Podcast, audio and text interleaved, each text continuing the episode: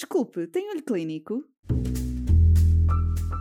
Se é saúde, estou à escuta. Atualidade científica para profissionais de saúde? Quero, Quero ouvir. Olho Clínico, o seu podcast de discussão científica.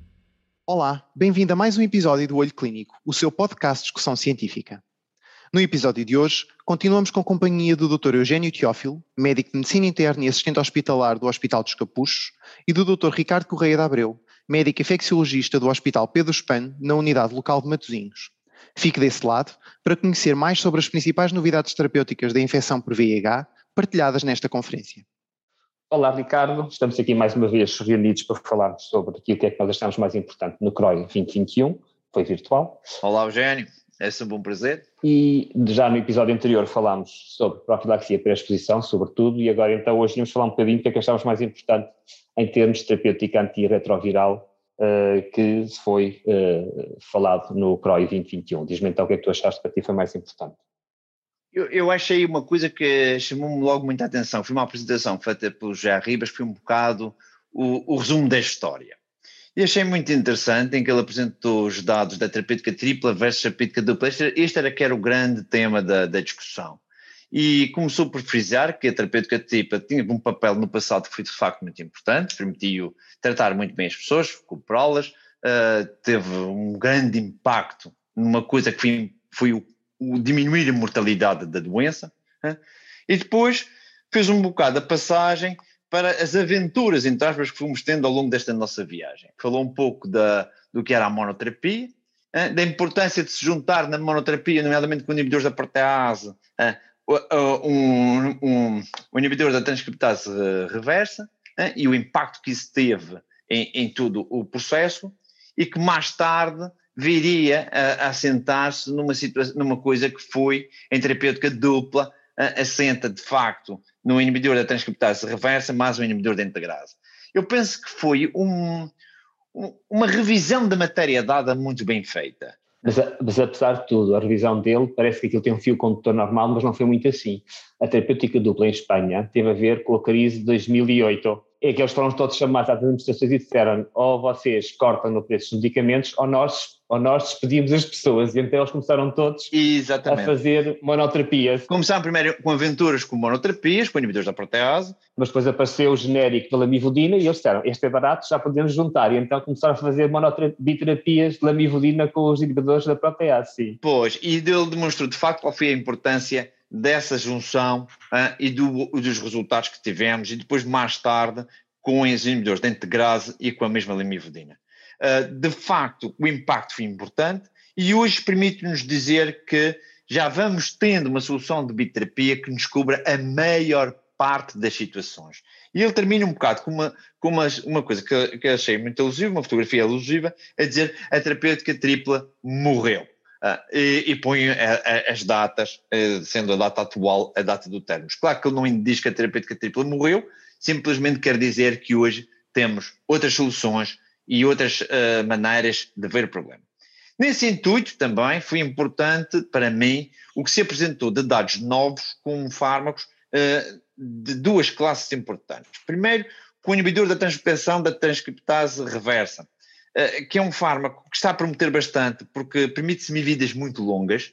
Estamos a falar em, em, fase de terapêutica, uma situação que poderá vir a ser combinada até com não nucleósido de uma vez por semana. Eh, estamos a trabalhar, estamos a trabalhar nisso, ou então em doses diárias também.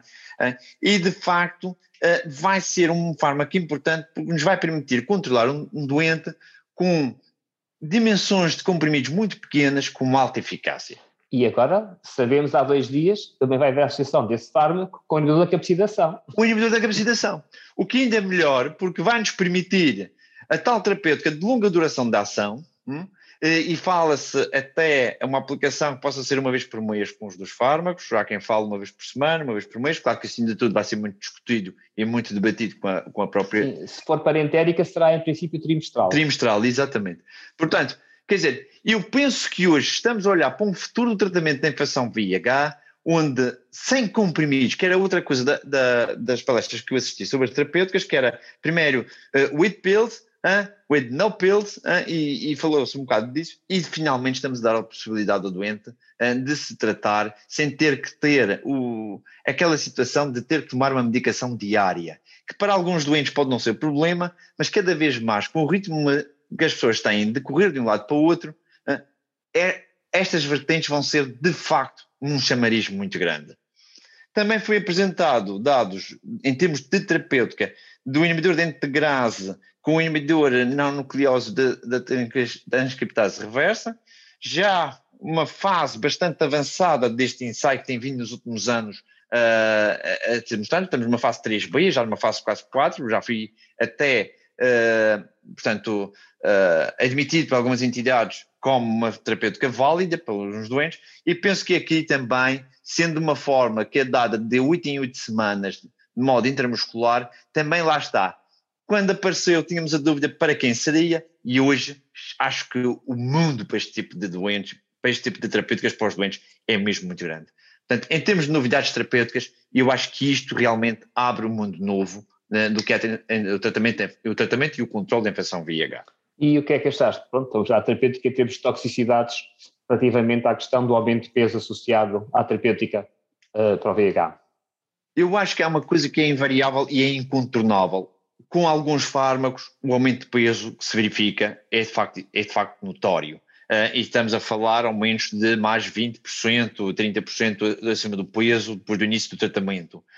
Claro que há fármacos em que esse aumento peso maior, vamos ver os inibidores de, inibidores integrase que realmente têm esse, essa situação, uh, mas também temos a ver que uh, este aumento de peso uh, também, uma vez retirado o fármaco, também não anda para trás, ou seja, é um processo em contínuo e ficou isso bem demonstrado, é um processo em contínuo e que uma vez alterado e começará a andar.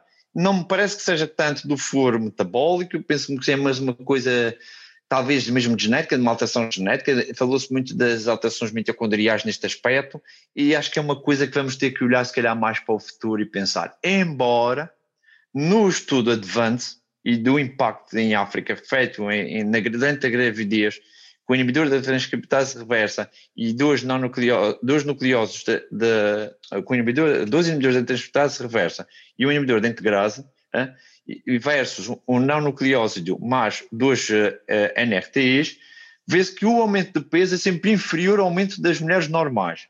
Também dá-nos que pensar, porque realmente se calhar não é assim tão grande. No entanto, acho que é uma coisa que não vamos conseguir uh, fugir. Vamos ter que pensar quando medicarmos os doentes, porque os doentes não querem também ficar mais gordos. Se eles não queriam no passado ficar mais magros, também agora não querem ficar mais gordos. O avanço é importante para mim porque tem outra coisa mais importante, mas mesmo só a questão estética, temos que ver, pronto, depois há estudos também fora da África, nomeadamente na América, que demonstram, os Estados Unidos da América, que demonstraram um aumento de peso importante, mais de 7%, que aparentemente aquilo que os psiquiatras acham que é a altura em que a pessoa começa a ter uma noção da sua dismorfia corporal. Exato. Aliás, houve uma apresentação de uma endocrinologista muito boa. Sim, inglesa. Que frisou exatamente esses aspectos que, uh, e que estás a referir e que nos faz pensar e amadurecer mais sobre esta questão. Ela, ela põe sempre o ponto dizendo que acha que isto tem muito a ver com o aumento de apetite que muitos destes fármacos podem provocar. Eu também achei importante uma, duas apresentações, uma da Greg McCombs e outra do Palela, a, a, demonstrar ela que o que ajudou principalmente em termos de aumento de peso no estudo retrospectivo que fizeram foi o TAF, era o TAF, de facto, era as pessoas que começavam a terapêutica mais com avanço, eh, com a doença mais avançada e percebe sempre, a imunoativação de facto é um grande consumidor de energia e quando bloqueamos a imunoativação os doentes engordam e portanto esse é um fator também que tem. O do Palela de facto foi importante... Não te esqueças uma coisa, uma coisa, o próprio VH aumenta a catabolização do sistema. Sim, sim, é por isso a imunoativação avançada, da doença avançada faz isso. E do Palela foi importante porque ele de facto demonstrou lá no estudo HOPS que é aquele estudo americano ambulatório que eles têm sempre eh, do, do país todo. E que está sempre a decorrer, está, está, sempre, está sempre em... Sim, está sempre a andar. Que a utilização de inibidores integrados leva ao aumento de peso e, sobretudo, a, a utilização de inibidores integrados com TAF, a, a, curva do aumento de peso é ainda mais agressiva do que sem uh, o TAF. Portanto, há de facto aqui algo que temos que ver. Só há um dado neste estudo que ao longo dos anos me tem surpreendido, é de facto a ligação do inibidor de integrase com o cobicistat, nesse caso o peso diminui. mas eu também pergunto se não será algum efeito adverso do colbicistato, e acho que a gente tem que pensar nisso, no aumento das diarreias e de alguns efeitos gastrointestinais que possa estar a combater esse aumento de peso. Não de modo direto, mas indireto. Neste estudo do Palela, ele diferencia os inibidores de integrase e com o Elvitegravir também aumento de peso. Portanto, aparentemente, mesmo neste... Também há, mas não é tão grande. Sim, mas continua a haver, sim. Sim, sim, é uma coisa da família. Da classe, neste Da classe de integrase, sobretudo associados ao TAF, aparentemente, é sim, o grande sim. risco. Uh, depois, o que a mim deixou um pouco mais descansado nesta questão do aumento de peso, que obviamente nós pensamos aumento de peso, o risco cardiovascular uh, vai ser um estouro nestes doentes, não é? Pois, isso agora é que nós, isso agora que nós temos que ver, agora temos que começar a acompanhar. Acompanhar. E, portanto, já houve alguns estudos, o Responde e o Reprieve. O Responde. Começaram também a ver, e mesmo o Advance, o Advance estudou o aumento da incidência sim, sim. de diabetes, e eles dizem que, de facto, a incidência de diabetes, Aumenta. na população que eles estudaram, são sete doentes por cada mil tratados, e o infarto agudo do miocárdio seria um infarto agudo do miocárdio por cada mil tratados. Cada mil. Sim, portanto, aparentemente não é muito grande, a não ser que só tem muitos milhões de pessoas e vamos ter muitos casos de diabetes. Mas o tempo é pequeno e o número é pequeno, temos que dar mais tempo, temos que dar mais tempo. É, e o número é pequeno, sim. E os outros estudos, de facto, nem sequer mostraram uh, grande relação, nem no Respond, nem no Reprieve, eles mostraram relação entre esta questão do aumento do, do aumento uh, do BMI, do índice de massa corporal, ou o aumento uh, de peso com doença cardiovascular. Portanto, estão agora a começar, sim, nós temos que ter muita atenção a isto, de facto, senão corremos o grande risco de provocarmos... Não te esqueças que em termos de, em termos de DAD já se fala, um DAD eh, em que o risco uh, cardiovascular possa ser adaptado para este tipo de, de inibidor de integrado. Sim, tem que ser, porque de facto senão o risco que nós temos é... Já está, temos porque os, já não é só o abacavir que entrará no DAD na equação. Temos os doentes ótimos da questão do HIV e depois estão-nos a morrer por outras causas que nós induzimos, parcialmente com medicação. É exatamente. É? Sim, relativamente a este assunto acho que cobrimos bem a questão. Vá, um abraço. Um abraço, até à próxima. Até à próxima. Se é saúde Estou à escuta.